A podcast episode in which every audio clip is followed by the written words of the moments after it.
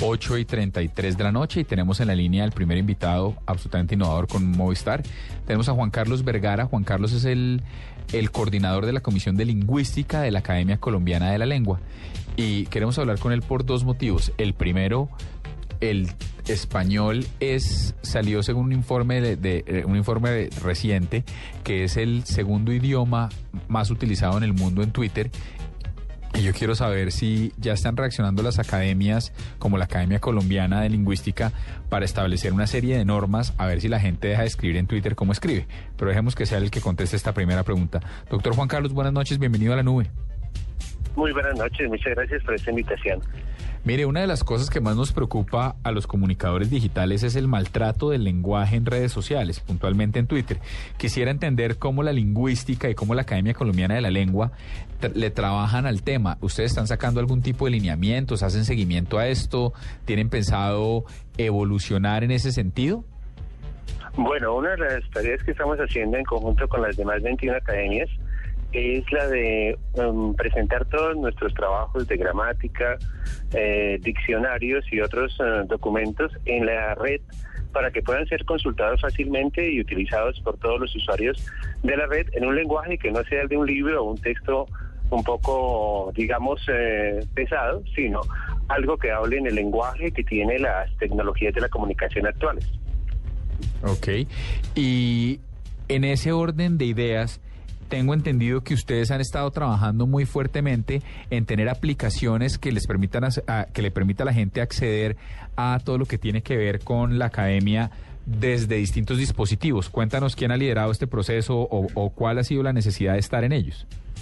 Bueno, en principio es un esfuerzo de la Real Academia Española y la Asociación de Academias de la Lengua Española que en conjunto con la editorial Espasa Calpe y con el Grupo Planeta, pues en principio han presentado el aplicativo para el Diccionario General de la Lengua, que ya está en, en servicio y que posteriormente se acompañará de otros productos también en línea de diccionarios especializados.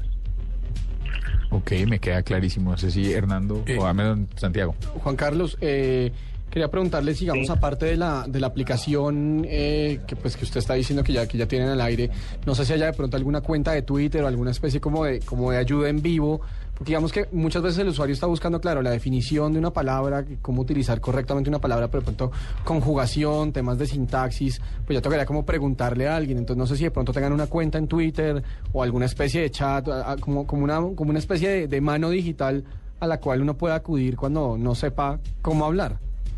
Bueno, en principio la aplicación tiene la definición de la palabra, las diversas acepciones y la conjugación si es un verbo.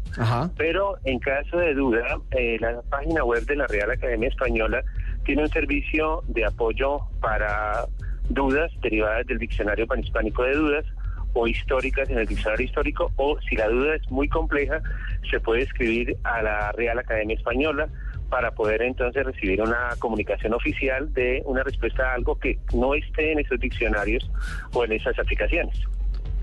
Juan Carlos, con alguna frecuencia nosotros hablábamos de la, las demoras, digamos, o el tiempo que le toma a la academia eh, agregar a su diccionario palabras que se vuelven mm, comunes en la red. Eh, ¿Cuál es el proceso para, para para aprobar y para aceptar una palabra nueva. Para canonizar como, una palabra. qué sé yo, tuitero o, o palabras de ese tipo que vienen del mundo digital. Bueno, en principio tenemos el cuidado de que la palabra no sea una palabra, digamos, fugaz, sino una palabra que ya esté registrada en la parte escrita, no solamente de documentos escritos, sino también escritos en red, como documentos, en instituciones. Y en segundo lugar, tratamos de encontrar una respuesta única en todo el mundo hispánico para poder que determinar que ella sea la propuesta para ser incluida en el diccionario. Una vez se ha estudiado esta situación y se entiende que ya tiene el porcentaje apropiado de presencia, propone a la Asociación de Academias y estas academias definen si se incorpora en el diccionario de la lengua o en diccionarios especializados. ¿Y más o menos cuánto puede demorarse ese proceso? Si la palabra es una palabra, digamos, de uso um, permanente, como puede ser Internet o cualquier o digamos ratón en algunos casos o o CD, pues eh, la incorporación es más o menos en seis meses a un año se puede incorporar en el diccionario general como una acepción nueva que aparece hasta la edición eh, formal de la, del diccionario. Juan Carlos, ¿ustedes están pensando en alguna especie de campaña para involucrar a los jóvenes y que empiecen desde ahí a escribir un poco mejor? Porque, pues, si bien los adultos también escriben mal, pues se nota que los jóvenes están atropellando el idioma. Bueno, pues eh, estamos en este momento precisamente en la Academia Colombiana preparándonos para presentar la página web de la Academia posiblemente el segundo semestre de este año y de esa manera tener un proceso interactivo con los usuarios del idioma directamente con la Academia Colombiana de la Lengua. Y ahí pensamos tener pues obviamente un concurso de conexión interactiva a través de correo o un Twitter para poder auxiliar a todos los usuarios de la lengua en Colombia. Yo soy un fanático de la Real Academia de la Lengua, soy un fanático de la, de la tengo todos los todos los diccionarios y no lo puedo dejar ir sin hacerle esta pregunta. ¿Cuál es su palabra favorita del español? Bueno, hay muchas palabras, pero hay una palabra que puede parecer un poco muy académica, que es la palabra norma, y que curiosamente refleja el movimiento y la estabilidad de la misma lengua.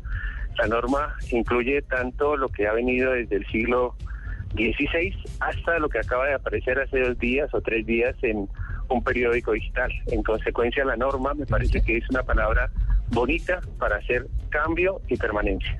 Muy chévere. Sí, es una bonita palabra. Pues nada, muchas gracias por estar con nosotros, Juan Carlos. Le deseamos la mejor de las suertes y de verdad nos interesa mucho este ejercicio de, de, de, de estar modernizando o estarse adaptando a algo tan difícil como es el maltrato del lenguaje y algo tan bonito como es la facilidad de comunicarse con las nuevas tecnologías. Muchas gracias a ustedes y siempre sus órdenes cuando lo consideren pertinente. Cuando salga la página. Cuando salga la página lo llamamos otra vez. Una pregunta, ¿cuál es su cuál es su pregunta, cuál es su palabra favorita del español? Mi palabra favorita. Ah, oh. Ya habíamos hecho esta pregunta y dijimos que íbamos a poner mi palabra favorita como hashtag. No, pero para para tirarle un flotador ahí a otros que... Gracias, eh, pero, pero grande, por favor. Usualmente, usualmente la gente, cuando hacen esa clase de preguntas, la Uno gente... se bloquea. no, no, no, la gente le apuesta mucho también al, al, significado, ¿no? Entonces la gente dice ah. amor o madre, pero, pero hay que diferenciar entre lo que significan. Por ejemplo, lo que, lo que nos dijo ahorita Juan Carlos, norma, pues es una palabra que es, que es bonita por su significado, pero hay palabras que son bonitas por lo sonoras que son. Sí. A mí me gusta circunstancial. Circunstancial es una linda palabra. Es una linda palabra. pero, pero Grande, el tema es poder diferenciar entre, entre una cosa y otra y descubrir cuál es una palabra bonita. A mí, por ejemplo, me encantan las palabras sonoras, me encanta mandarina me encanta eucalipto. nunca había visto una persona con tanta fascinación por las palabras como tú. No, por las palabras con la comida, gordita. Sí, me gusta mandarina, me encanta me, gusta sándwich. Sobre barriga. me encanta sancocho. No, con garra. Pues, no, en serio, a, mí, a mí el tema me gusta mucho y hay una palabra que no es, que no es del español, pero que siempre me ha parecido preciosa, que es saudade. Ah, sí. Ah, la comparte. La comparte. Saudade. Sí, a mí me gusta pipí, popó. me parecen sonorísimas. ¿De verdad? Sí, no, pero mire, en el reino de la sonoridad hay dos que me encantan, pendejo y cretino. Ah, suena tan rico. A mí troglodita me encanta, ¿sabes? suena rico troglodita, este pedazo de troglodita. Yo siento que va para mí. No. Por supuesto. Empezamos, vamos en circunstancial de sigue troglodita y hay unas muy sonoras también con rea, con, no, es la terminación. Sí, sí. La terminación. Usualmente tiene que ver con enfermedades. Y ta. Hay unas muy lindas con ta. Con ta. y K. Lindas. Ya volvemos, esto es la ya volvemos con cambio de chip.